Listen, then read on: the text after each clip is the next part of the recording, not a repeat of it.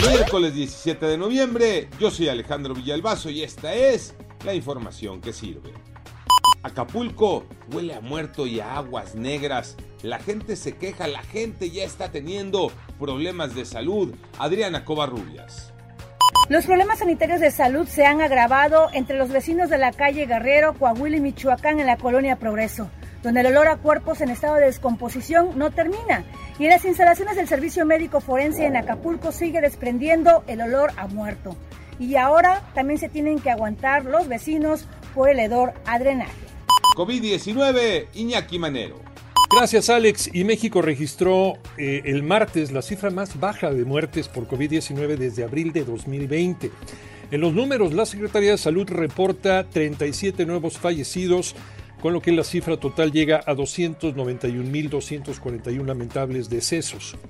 Además, hubo 735 contagios más. Ahora el récord alcanza 3.847.243 personas infectadas. Este dato es importante. En Durango, la Secretaría de Salud del Estado reportó un día sin muertes ni casos de COVID-19. Magníficas noticias, pero a seguirse cuidando y a vacunarse. Se los dije, a la selección le dio frío en Canadá, Tocayo Cervantes. La decepción mexicana de fútbol fue exhibida, fue superada de forma clara ante Canadá anoche en Edmonton. Segunda derrota consecutiva en esta eliminatoria rumbo al Mundial de Qatar 2022.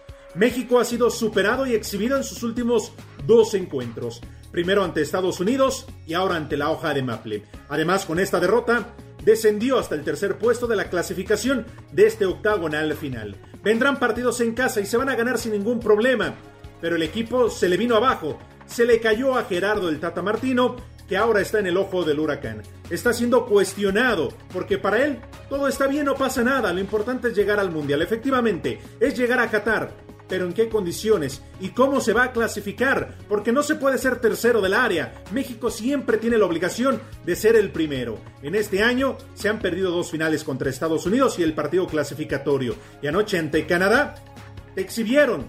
Sí, te dejaron en ridículo, así que México tendrá que ponerse a trabajar y a pensar en su futuro inmediato. Yo soy Alejandro Villalbazo, nos escuchamos como todos los días de 6 a 10 de la mañana, 88.9 y en digital a través de iHeartRadio. Pásenla bien, muy bien, donde quiera que estén.